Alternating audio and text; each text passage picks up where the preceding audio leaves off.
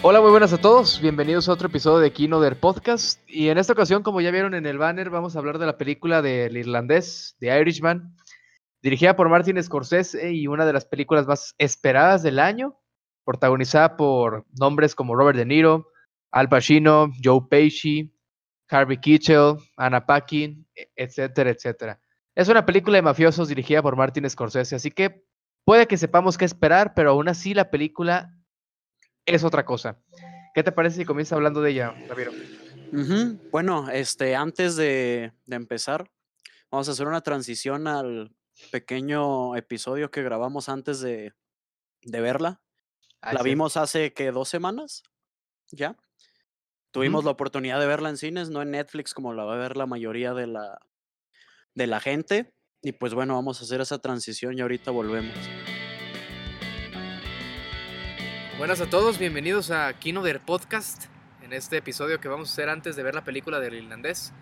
como ya les dijimos en el episodio pasado, este, estamos en la Cineteca de Guadalajara para verla. Empieza a las seis y media y les daremos lo que pensamos que será de la película. Hablaremos un poco del director y las películas que se parecen a esta de el mismo director. Pues, ¿cuál es la mejor, güey, de crimen, güey? Goodfellas, ¿no? Es que, ¿cuál, cuál estamos considerando? ¿Goodfellas? Goodfellas, Casino, eh, The Departed, los Infiltrados los en infiltrados En, español. Y ya. Y ya, solamente esa, Main Street es de crimen, pero creo que es de las que casi nadie ha visto de él, fue de sus primeras. Deja tú que nadie la ha visto, es también como que es otro tipo de crimen. Sí. Es otro tipo de crimen. Aquí no es tanto mafioso italiano como el. Como Goodfellas ah, como o Goodfellas o Casino o esta. Que sí son más esa onda. No digamos es un estilo diferente si las comparativas con las películas del Padrino, por ejemplo, son comunes, pero no sé cómo las catalogarías tú porque son distintas. Es que las del Padrino son muy de están muy sobrias. Las de Scorsese tienen mucho humor. Tienen mucho humor, es es más dinámica, es la misma es una historia similar de mafiosos en donde no lo reivindica obviamente. pero es una historia, es una manera distinta de contar la historia, como ya dijo Ramiro, no tan sobria y más dinámica sobre todo. Por lo que decías del humor, también es característico, antes de Tarantino existía Con la violencia. Con la violencia y con, los buen, con la buena banda sonora. Mucho antes que Tarantino, así que no dejen que nadie les diga eso. Aunque a Scorsese le gusta mucho repetir canciones. También, sí, seguramente veremos, puede que veamos una canción que ya haya utilizado en, en Goodfellas en Casino, por ejemplo, o en su última película, este, Lobo de Wall Street. ¿Sí fue su última? Sí, ¿no? Según yo sí. Es de 2013. Según yo sí es la última. ¿La de Hugo de cuándo es? De 2009, una cosa así. Entonces sí fue su última, Entonces ya tiene rato. Tiene rato sin hacer este, películas.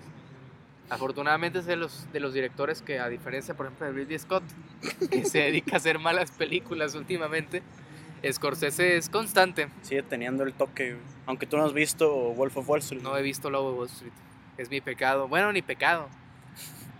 No he progresado a tener mentalidad de tiburón. Aún, no soy emprendedor como toda la gente que los que ve esa película, pero pues yo, yo espero de, de, esta, ya dejando de divagar tanto, que a la gente le harta eso, seguramente nos odian. Este, yo de esta película espero Espero que sea similar, obviamente, a Buenos Muchachos, a Goodfellas, que sea similar a Casino, que tenga el estilo de Scorsese. Pero sí espero que sea el salto que, bueno, se supone que lo vimos ya en El Lobo, pero no lo he visto.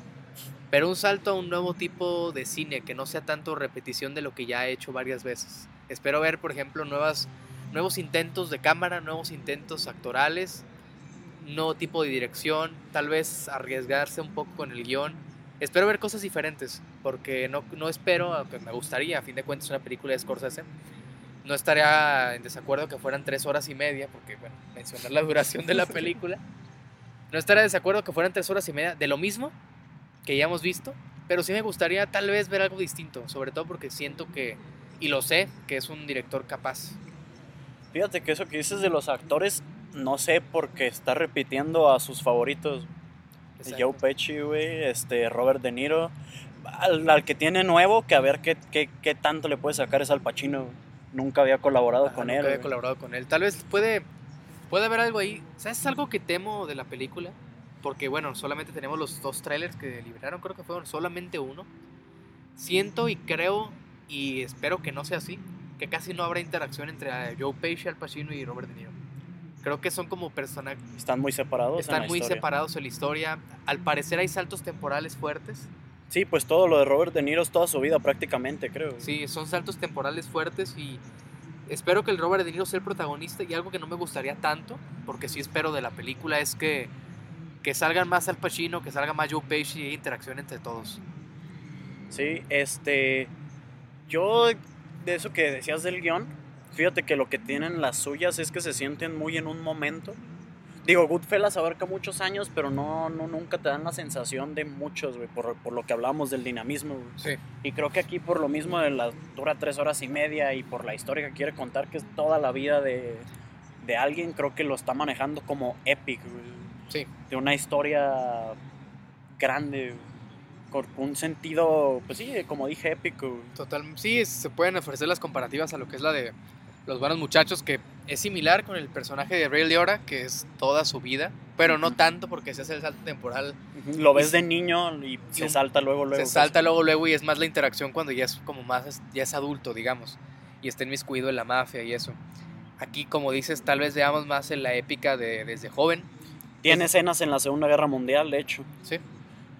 Que, bueno, no vi los trailers, yo evité verlos, pero me acuerdo que ahí liberaron stills de Robert De Niro rejuvenecido con casco de soldado. Entonces, Puede- al parecer es un marín. Al parecer, puede, puede que seamos. No tendría ningún problema si, por ejemplo, eso que dices de la Segunda Guerra Mundial es media hora. Exacto. Es media hora de ver una película de, de Segunda De Guerra. Scorsese, de de guerra. Scorsese sería interesante ver cómo la maneja.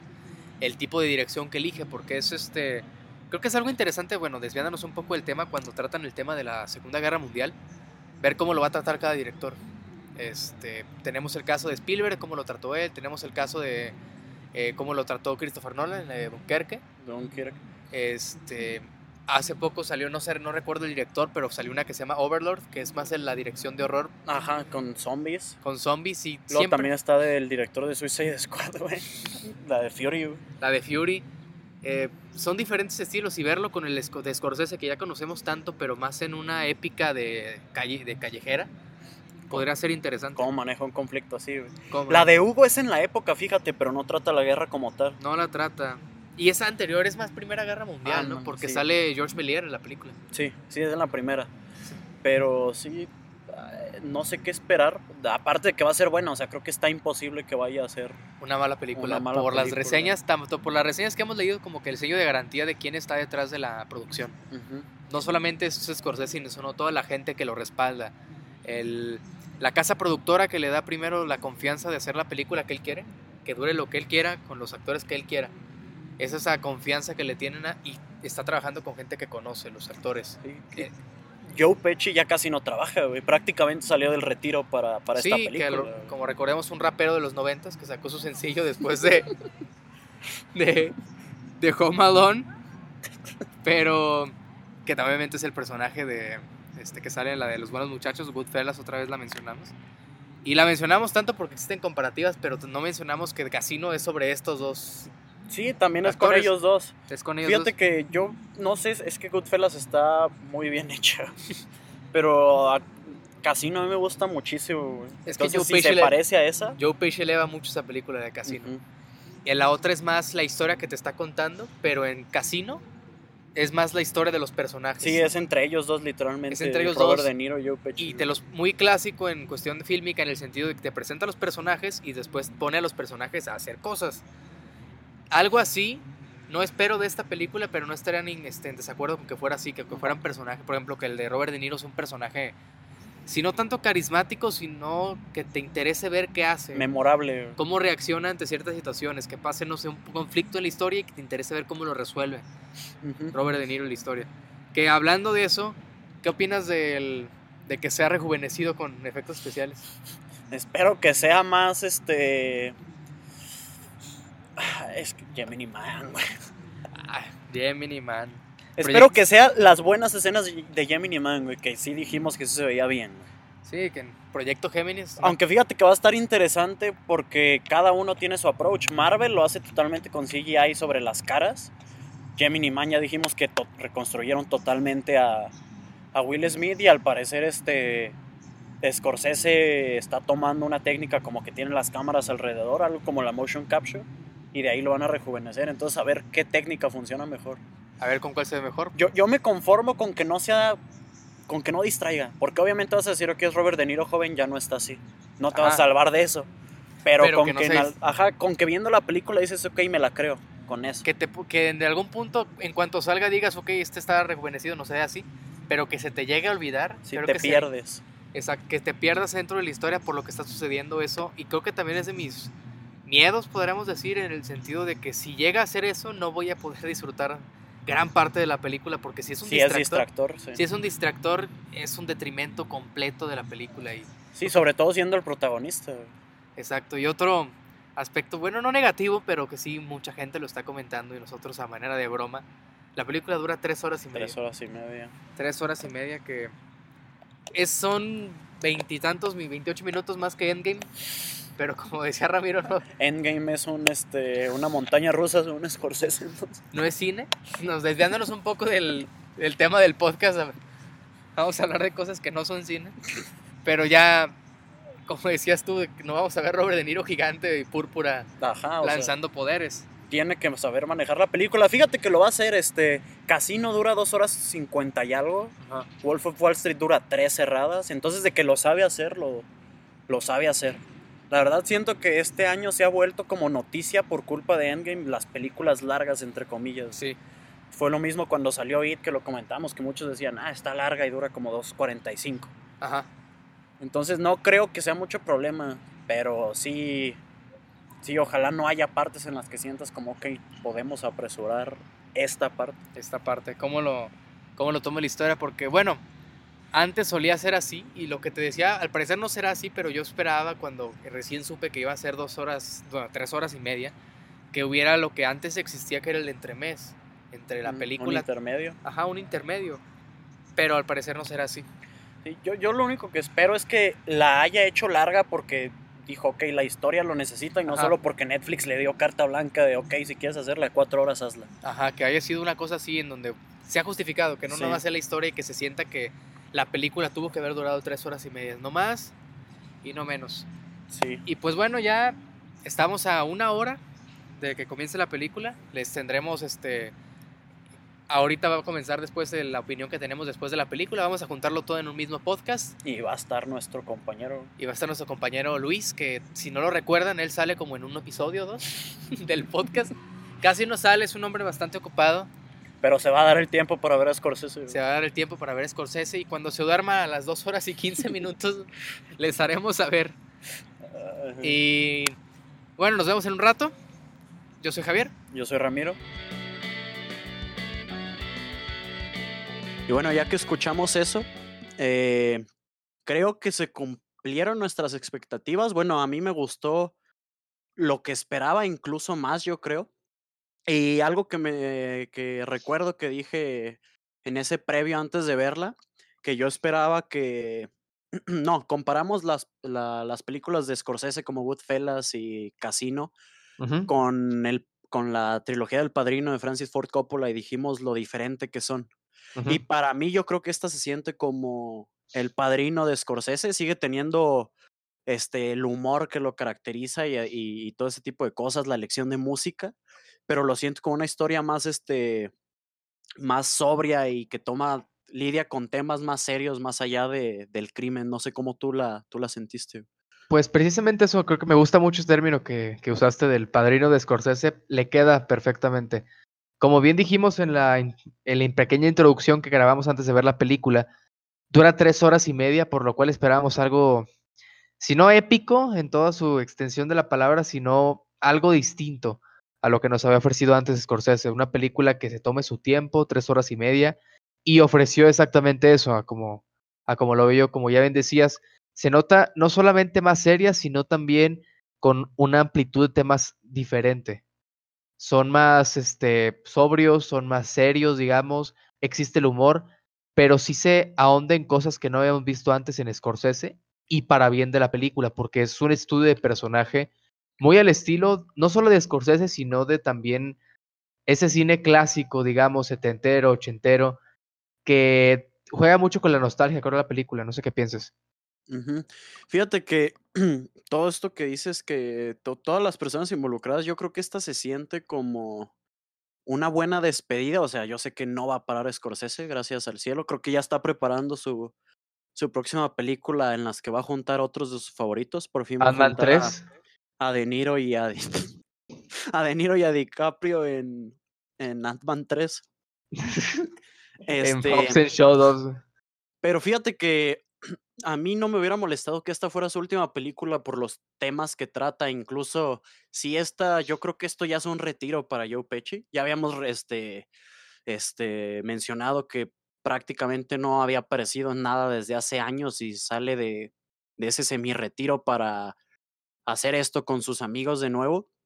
Y siento que todos están dando una interpretación que bueno, ya ahondaremos más en spoilers de por qué, pero habla sobre, sobre la vida, no tanto como de mafioso, sino de... se trata mucho con temas como envejecer y ese tipo de cosas. Y bueno, no sé si tengas otro comentario antes de pasar a spoilers. Creo que los dos la recomendamos. iba a estar difícil no recomendarla siendo de quién es. Sí, es, sí la recomiendo enteramente, pero lo mismo que dije al principio, lo mismo que dije en la introducción, es una película de tres horas y puede que sea no para todo público por ese sentido y que pueda como alejarlos un poco. Vale enteramente la pena, pero sí recomendaría la experiencia si se hace con calma, si se hace, por ejemplo, creo que viendo antes películas de Scorsese y terminando, no tanto terminando, pero sí siguiendo con esta, podría ser una buena experiencia, como sabiendo a qué te enfrentas y después ver la película. Es una experiencia diferente y ya hablado de eso, sí la recomiendo ampliamente. Ahorita, hoy por hoy sí creo que es de lo mejor que hay en Netflix y de los mejores estrenos que ha habido en el año. Sí, sí, creo que es de los mejores del año y siento que es la... Creo que dicen eso de Scorsese cada que saca una película desde Goodfellas, pero creo que ahora sí es la mejor desde Goodfellas. Este, Wolf of Wall Street me gustó. Es una que se nos pasó a mencionar que salió después de Wolf of Wall Street, es la de Silence de 2016. Ajá, sí, la, este con Liam Neeson, ¿no? Ajá, con Liam Neeson y Andrew Garfield. Y digo, es un director muy este, constante. Yo creo que no ha hecho una película que digas, ah, esta me la puedo saltar o algo así. Pero esta sí creo que es su mejor desde, desde Goodfellas y es algo triste que estés, este, solo estuvo en cines aquí en México, por ejemplo, que te gusta dos semanas. y ya, te vas a tener que limitar a verla en Netflix que sí debería estar para la pantalla grande esta película. En el celular, pero, pero a la vez siento que es bueno porque la vuelve más accesible para gente que no iría al cine a ver ese tipo de, de películas. Sobre todo porque asusta lo que mencionábamos de las tres horas y media. Y creo que es un paso, bueno, ya este, pasaremos ahorita spoilers, pero hablando de, de la película solamente, creo que es un paso importante para un director clásico de la vieja escuela, ingresando al mundo de Netflix y haciendo y dándose cuenta de que en el mundo del Netflix, en el mundo del streaming, puede hacer lo que él quiere. Creo que es también un paso importante para que Netflix o Amazon, por ejemplo, vean que pueden agarrar a directores eh, un poco más veteranos, darles las herramientas para que hagan lo que ellos quieren y que va a tener buenos resultados, porque como decías, esta es la mejor película que tiene Scorsese desde Goodfellas.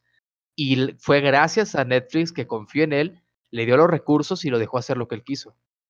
Sí, porque esta tiene presupuesto que se lo darían a algún blockbuster. Y es una película que pues es nicho, por así decirlo. Pero bueno, eh, ya para pasar a spoilers, creo que no dijimos la, la trama, solo mencionamos el título. Eh, cuenta la, la vida de, bueno, para empezar está basada en una novela, supuestamente historia real. Supuesto queda a conclusión de cada quien. Y de Robert la historia de. todo el cast de la película dice que es real, entonces yo creo que hay que creerles. Yo le creo a Joe Pesci.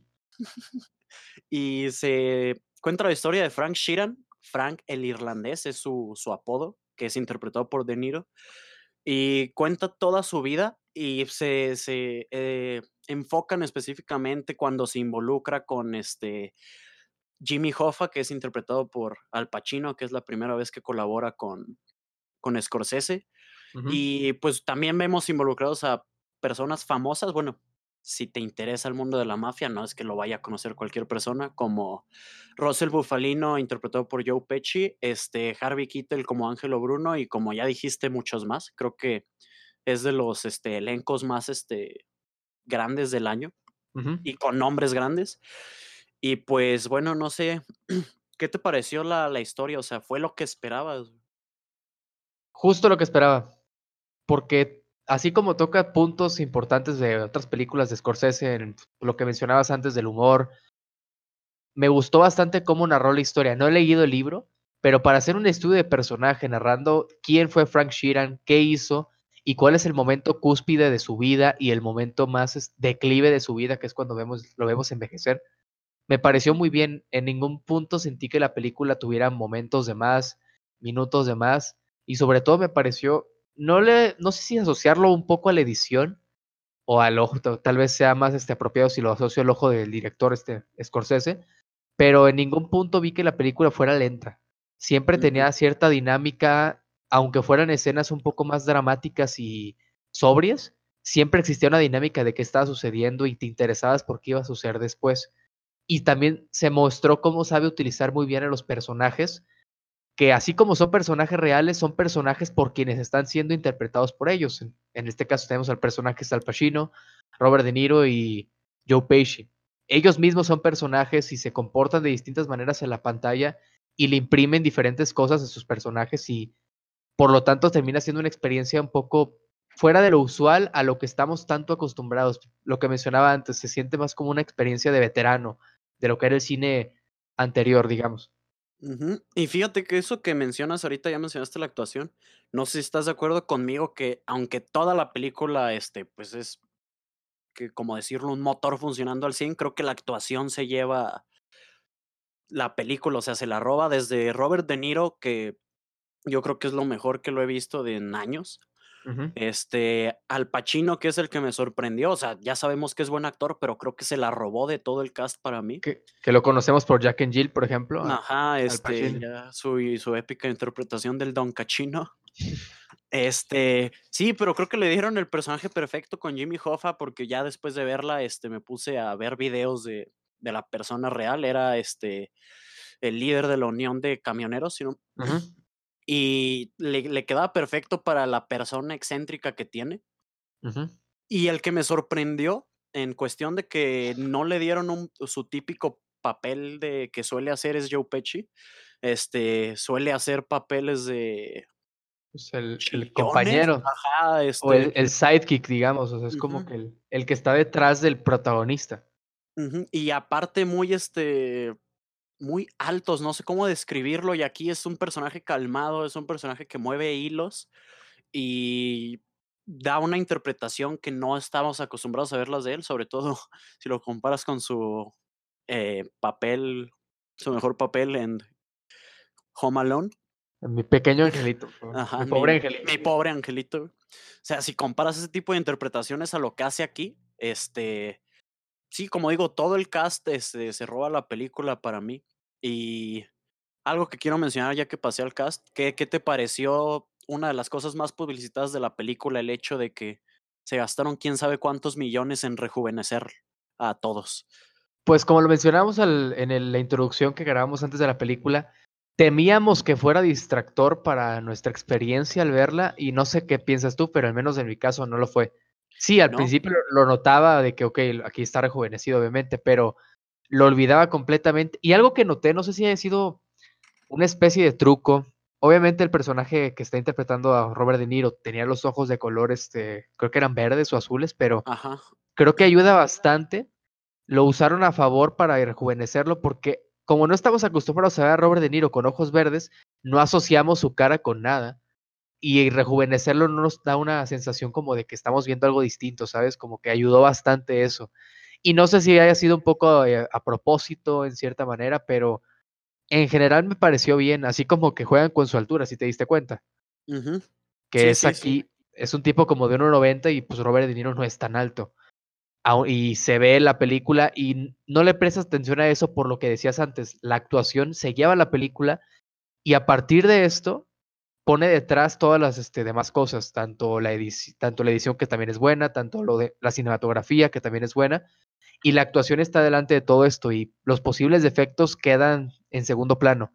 Y se nota mucho y por lo tanto la este, el rejuvenecimiento de Robert De Niro no es un distractor, casi no se nota y termina funcionando en favor de la película. Sí, fíjate que llega, es de, como dices, sabes que no están así los actores, entonces inmediatamente vas a notar, ok, esto no es real, por así decirlo, pero estás tan, este, tan, tan, este, invertido en la película, o sea, te interesa tanto lo que está pasando que ignoras el hecho de que, de que hicieron esto, aunque fíjate que eso que mencionabas de los ojos fue lo que a mí más me distrajo. Yo decía, hay algo mal aquí con De Niro. Sí, y hasta que, ajá, regresé a ver, dijo, ok, no, no, él no tiene ojos de, de color, verde. Fíjate que a mí me sorprendió más el que yo sentí que se veía más realista fue con Al Pacino. Este, sobre todo porque si lo ves ahorita en entrevistas y eso es como un señor ya cayéndose.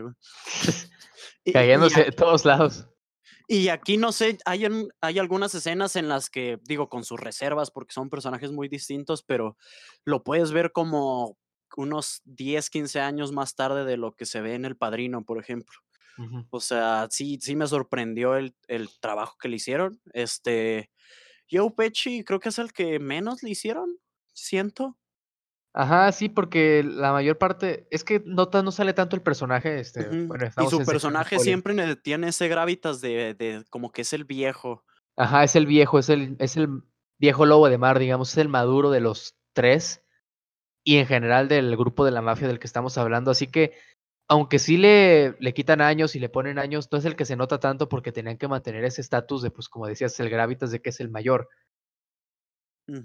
Y Sí, o sea, yo creo que la verdad me sorprendieron. Este, no sé cuánto del presupuesto se haya ido a esto, pero pues se nota que creo que Scorsese tenía que casi 10 años queriendo hacer esta, esta película y qué bueno que hasta hoy, hasta 2019 pudo, bueno, creo que la firmaron en 2017, porque sí, se no, la tecnología pudo haber sido algo como lo que se vio en Tron, por ejemplo.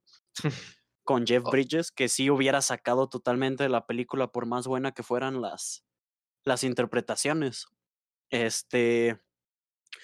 Otra cosa que quería comentar yo, este, lo que dijiste de la duración que jamás se siente, creo que sí en parte va a la edición, que nunca se vuelve aburrida, incluso aunque estés viendo solo conversaciones, que hay mucho. Fíjate que tiene, tiene muy poca acción, tiene menos acción de la que yo me esperaba. No sé cómo lo sentiste tú eso. Sí, tiene muy poca acción. Lo que sí esperaba algo distinto porque estamos acostumbrados, por ejemplo, a Goodfellas, que igual, la edición de esa película es impresionante. Sí, le recomiendo a la gente que la vea antes de, de ver esta, por ejemplo. La película nunca se, nunca se este, queda lenta, nunca se queda retrasada, nunca nada. Y aquí lo vemos, pero usando más conversación. ¿Por qué? Porque tiene buenos actores porque llama la atención ver a, por ejemplo, hay bastantes speeches de este Al Pacino en la película y se roba la escena que de hecho no, no lo mencioné, pero para mí es el, el, que se lleva totalmente la película, más que Robert De Niro inclusive. Yo cuando estaba viendo Al Pacino dije, estoy viendo al Al Pacino del Padrino. Ya viejo obviamente, pero el Padrino, el Al Pacino del Padrino que se robaba la escena completamente sin importar quién estuviera con él. Y se ve aquí. Y creo que eso ayuda también bastante la película, por lo que decías, no se siente la duración, porque aparte de que está bien editada, tienes personajes que imponen en la pantalla, que al momento de estar actuando, diciendo cualquier línea, hablando de nieves o de centrales camioneras o de asesinatos o lo que sea, te están entreteniendo lo que están diciendo. Sí, y eso, yo creo que al final la duración, este, fue un punto a favor más que un no se siente. O sea, yo creo que fue un punto a favor porque yo algo que, que noté, que dije, ok, esto en una película más corta no lo pudieras hacer así. Este, como ya estamos en spoilers, de nuevo advertir por si alguien la piensa ver. Este, Frank Sheeran termina matando a, a Jimmy Hoffa, que es su amigo. Este, toda la secuencia en la que sabes qué va a pasar, este, desde que Joe Pesci le dice, ok, te vas a subir a este avión y vas a, y vas a matarlo. Son, como media hora. Ajá, es una secuencia como de media hora, no hay banda sonora casi no hay diálogo y, o sea, ves todos cosas que, como digo, en una película de menos duración recortarías. Por ejemplo, los ves conduciendo hacia, primero a recoger a, a Jimmy Hoffa, luego de regreso a la casa donde lo van a, a matar. Y eso en una película más corta no lo hubieras podido hacer así de, de no voy a utilizar la palabra sobrio, que creo que eso fue lo que se me quedó. Me, o sea, ya sabías a dónde iba la película, pero igual este te, te causa un impacto cuando sucede ese momento porque tienes toda esta media hora construyendo a que va hacia eso y se acaba así en dos, tres balazos que le da. Y, y, es como de, está fría, no sé, fue mi parte favorita de la película, yo creo. Es, es, que sí se va construyendo porque no solamente por esa media hora, sino es algo que tiene gran parte de la película construyéndose. Desde el momento en que te presentan quién es Jimmy Hoffa y cómo se inmiscuye con los mafiosos y la relación que van formando, lo ves venir porque, bueno, tal vez no todos sepan quién es Jimmy Hoffa, sí les recomendaría que se dieran una leída a la Wikipedia antes de, de ver la película, porque de hecho juegan con eso la película, no todo el mundo sabe quién es. Nadie lo sabe. de que nadie, nadie joven sobre todo. Exacto. Y bueno, regresando a eso, sí me gusta en el sentido de que cómo maneja el guion. Y a la película es algo que me gusta bastante en el cine, que es cuando es más visual que nada.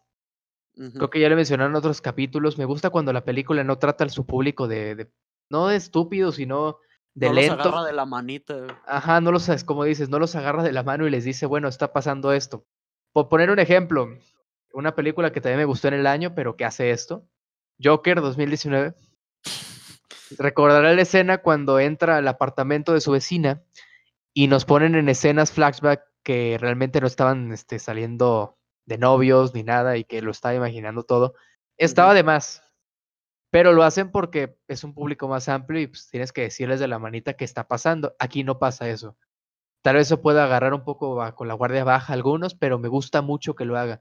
Y no solo eso, sino que, como decías, las partes de no diálogo son esporádicas, pero cuando las hace se nota el nivel de dirección que tiene Scorsese porque te sabe contar la historia sin necesidad de diálogos, sin necesidad de mucha, mucho movimiento de acciones. Y eso se agradece, eso se nota la dirección en la película, que sabes perfectamente lo que estás haciendo y cómo llegar de punto A a punto B. Sí, y este, al final yo creo que todo recae sobre Scorsese porque esta es de las películas que se siente que solo, solo un cierto tipo de, cineasta puede hacer, porque no sé si estarás de acuerdo conmigo que es de los este, mejores cineastas que de, al menos de los mejores este, estadounidenses, si no en general que se ha tenido. Y, y sorprende lo, como ya había dicho, lo constante que es, siempre son buenas.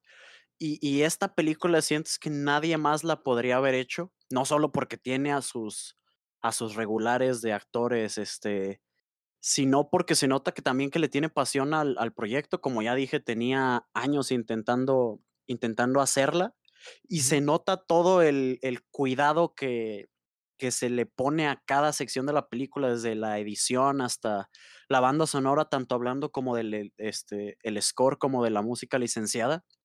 Este, sí, yo creo que lo, lo veo nominado al, al, Oscar para mejor director, me imagino, no, no, no sé tú. Sí, lo veo. Y lo veo ganando, seguramente. No sí. veo otro. Fíjate que eso es de lo, yo creo que es de lo más interesante que abre la conversación la película. Digo, ya el año pasado empezó a pasar con, con Roma, que también fue de, de Netflix, pero... Y de la, del agrado de todos la película. Ajá, sobre todo el tuyo. este, pero Cuarón estuvo también a mejor director, pero no ganó. Esta uh -huh. vez yo creo que los premios van a estar entre Bon Joon-ho de Parasite y, y Martin Scorsese con esta, que se me hace algo interesante para la academia porque odian Netflix y odian el cine extranjero. Cine Entonces, extranjero. A ver, ajá. Entonces, a ver a quién le dan eh, el premio, pero regresando a la película, ya que mencioné. A Todd la... Phillips le van a dar el. No lo dudo, ¿eh? No van a decir, ok, no se lo podemos dar a Scorsese, vamos a dárselo a, a su... Scorsese Junior. A su hijo, güey. Este, pero regresando a la película, ahorita que mencioné la música, no sé si sentiste como yo que se se contuvo un poquito más con la música licenciada, que es algo que le encanta hacer. Se notaba y lo hacía, ¿cómo decirlo? Se notaba que estaba más interesado en la historia que estaba contando que en simplemente hacer transiciones este, que se vieran cool. Que en el con la- estilo. ajá, con la música, porque se nota más que estaba tratando de adaptar una historia real, según su propio criterio. Este, a diferencia de Goodfellas, en el caso de que sí, es una historia real y todo, pero le quiere imprimir más su estilo. Aquí no se notaba tanto eso.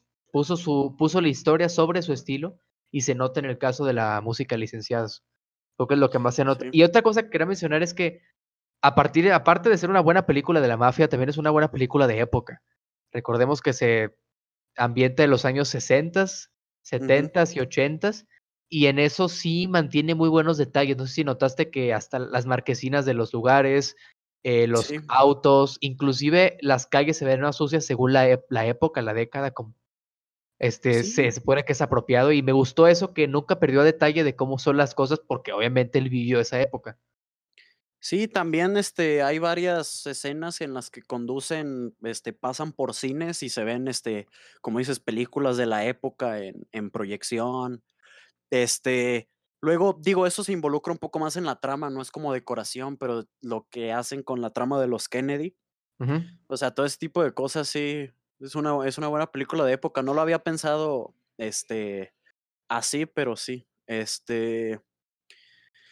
Y no sé, otra cosa que, que quiero mencionar, pues el guion en general, creo que no le hemos, hemos mencionado mucho la edición, la dirección, pero el guion, este, lo coescribe él con este, no, fíjate que no, solo tiene crédito un este Steven Silan, cuyos otros trabajos son este Schindler's List, este, este Gangs of New York también con, con. Scorsese. Y yo creo que es del, yo creo que es de lo que ayuda a la película a también a subir, pues, porque sí tienes un buen director, pero si no empieza todo bien desde, desde el guion, este, no, no, se, se puede caer toda la película. Y como yo igual tampoco he leído el libro, pero me sorprendió cuánto me interesaron los personajes. Por ejemplo, como ya dije, sí te causa un impacto cuando Frank por fin mata a, A Hoffa. a Hoffa, ajá, sí sientes, este, te sientes mal tanto por Hoffa, porque ok, lo mataron, también como por Frank, porque sabes que no lo quiere, Matar. no lo quiere hacer porque sí lo considera de verdad su, su amigo. Y bueno, creo que esto no lo mencionamos, pero la historia está narrada por, por Frank desde un asilo. Está contando toda la historia a la cámara, que eso dijimos que sí nos, nos sorprendió. Que mí me no, gustó mucho. Ajá, pues. no hicieron un twist de que ah, se la está contando a su hija o a tal al persona. FBI o algo, ¿no? Se le está contando a la cámara, tenemos al protagonista contándonos la historia. También eso muy, muy al estilo de teatro viejo, digamos, como que jugando a eso de que también voy a hacer la referencia por parte de Scorsese, haciendo referencia, pues, un poco más este, los guiños clásicos, digamos. Y eso me gustó, me sorprendió y me gustó bastante. Sí, y como ya dije, está, está en el asilo, entonces lo ves este, mucho más ya decrépito comparado a como lo ves este, durante la mayoría de la película. Y ahí entra lo que decía yo que toca el guion de que sobre la vejez y los arrepentimientos y eso. Yo al final, este, la verdad, al final, los últimos cinco minutos más o menos de la película, sí, este, se me hizo así como un pequeño nudo en la, en la garganta porque sí te sientes mal por ver dónde, cómo termina el, el personaje de De Niro. Sobre todo Que- porque, sí, es, sobre todo por lo que dice este Scorsese, que le achacan mucho de que eh, Glorifica glorifica, la- ajá, que glorifica a los personajes de la mafia. Aquí vemos como que el, el resultado de lo que pasa cuando te metes en esos lados y sales vivo. Sí, este, su, pierde el contacto con, con su- todas sus hijas, ya no, no, no lo quieren ni ver. Este, luego pues, la escena en la que lo, lo confiesa, bueno, se ve varias veces que lo visita un sacerdote y se quiere, o sea, se quiere realmente estar arrepentido de todo lo que hizo, pero pues no, o sea, no, nunca te puedes redimir por eso, la verdad, porque sí lo vemos matar a muchísima gente y como dices, este, como, como ya dije que este es el padrino de Scorsese, o sea, yo no estoy de acuerdo con eso de que dicen que lo glorifica, pero la verdad sí puedes ver Goodfellas de una manera más ligera. Y esta sí, se siente como que te cae el peso de lo que están haciendo los personajes al final del día. Exactamente. Lo porque, lo, porque es una historia que te cuenta más hasta últimas instancias, que ya cuando vemos la consecuencia última, que es a los pasos de la muerte. Sí, que algo que me, que me gustó, como dijimos, pudiera haber estado el twist de que le estaba contando toda la historia al FBI todo el tiempo, pero me gustó que se nota que aún tiene la lucidez de, de no revelar lo que hizo realmente, porque si te fijas, recuerdas en la, en la, última conversación que tiene con, con los agentes que le dicen no sabe quién lo mató, que ya no. Y eso, y eso me gustó porque se nota que la, la, ahí la actuación de De Niro se fue, fue como, este, te daba el sentimiento porque le dicen que, ok, ya no tienes a nadie a, nadie a quien este, cubrir. Ajá, todos están muertos. Todos, ajá solo quedas tú y se ve como de, ok, sí, pero como tú dices, no soy un soplón y igual se lo, se lo guarda. Exacto. Y pues bueno, no sé si quieras tú decir otra cosa antes de... Pues por último, dos... Bueno, ya yo estaba concluyendo con esto, pero me sorprendió bastante que no siendo escrita por Frank Pileggi, que es el que escribió Casino y Goodfellas, porque cuando yo leí que no estaba escrita por él, que fue momentos antes de la película, sí pensé, a ver qué sale de esto, porque Guns of New York, por más que sea una película de Scorsese, no es casino. No es, no es de las mejores. No es de las mejores, así que sí está un poco como con mis dudas, digamos, y me sorprendió, porque sí es una buena historia para hacer una película de tres horas y media sobre la vida de un solo personaje, que puede ser un poco complejo en ciertas cosas. Eso me sorprendió, y bueno, ya concluyendo sobre la película, vale mucho la pena véala, siéntense este, con calma, verla un domingo. Vale la pena si les gusta el cine de Scorsese, si les gusta el cine de la mafia.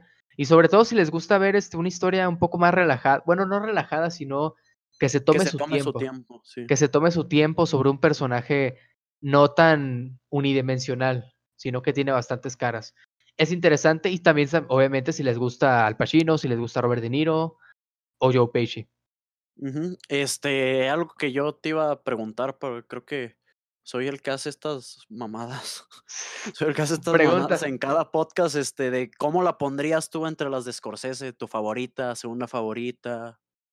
Mi favorita siempre va a ser Goodfellas. Creo que ya te lo comenté el, el podcast pasado. Sí, fue una película que hasta cierto punto marcó mi, me influenció bastante porque yo la vi de infancia tardía, 11, 12 años la vi bastantes veces y fue cuando me di cuenta de que okay, me gusta mucho esto del cine. Obviamente no fue solamente esa película, también vi otras cosas, pero sí me influyó bastante porque me gustaba mucho el dinamismo que existía en esa película y la historia que contaban. Así que esa siempre va a ser mi número uno, pero esta sí la pondría en un número tres. Después de Goodfellas y Taxi Driver, sí pondría The Irishman.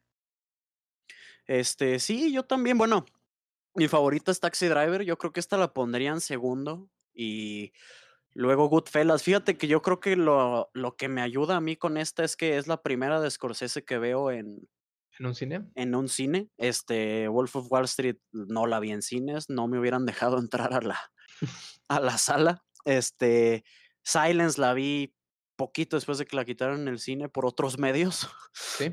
Este, sí, entonces es la primera vez, es la primera que me toca ver este de Scorsese en un cine y sí causa ese impacto, sobre todo con esto que dijimos que la duración y que se siente como una épica. Entonces yo creo que sí la pondría en, en segundo lugar, pero sí, como dices, vale mucho la pena. Yo creo que se dispara hasta casi hasta arriba del catálogo de Netflix, no solo original, sino del catálogo de la plataforma en, en general. En general. Y pues, ojalá le den una oportunidad, aunque. Incluso aunque ya dijiste, si son fans del cine de Scorsese o de mafiosos, obviamente les va a gustar, pero estando en Netflix, creo que incluso si no lo eres, no está de más darle la, la oportunidad. Sí. Y pues bueno, eh, creo que creo que sería todo por hoy. Ya vienen nuestros episodios de de fin de año que a ver si sí los hacemos. Claro que los vamos a hacer, este, vamos a hablar, hay que anticipar a la gente.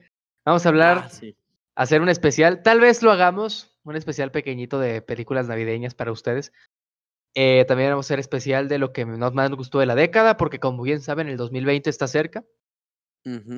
Especial de la década, del año y hablar de la película que esperamos todos con ansias para ver al senador Palpatine en una silla robótica que parece una araña, que es Star Wars. la esperamos tanto que se nos había olvidado anotarla en el, en el calendario. Pero, pero bueno, creo que va a ser interesante hablar de ella porque se va a poder, este, vas a poder transmitir tu amor por las precuelas. Las precuelas, esas cosas. este, yo transmitir mi amor por este Rogue One y solo. y pues bueno, sí, eso sería todo por hoy. Yo soy este, yo soy Ramiro. Y yo soy Javier. Y nos vemos en la próxima.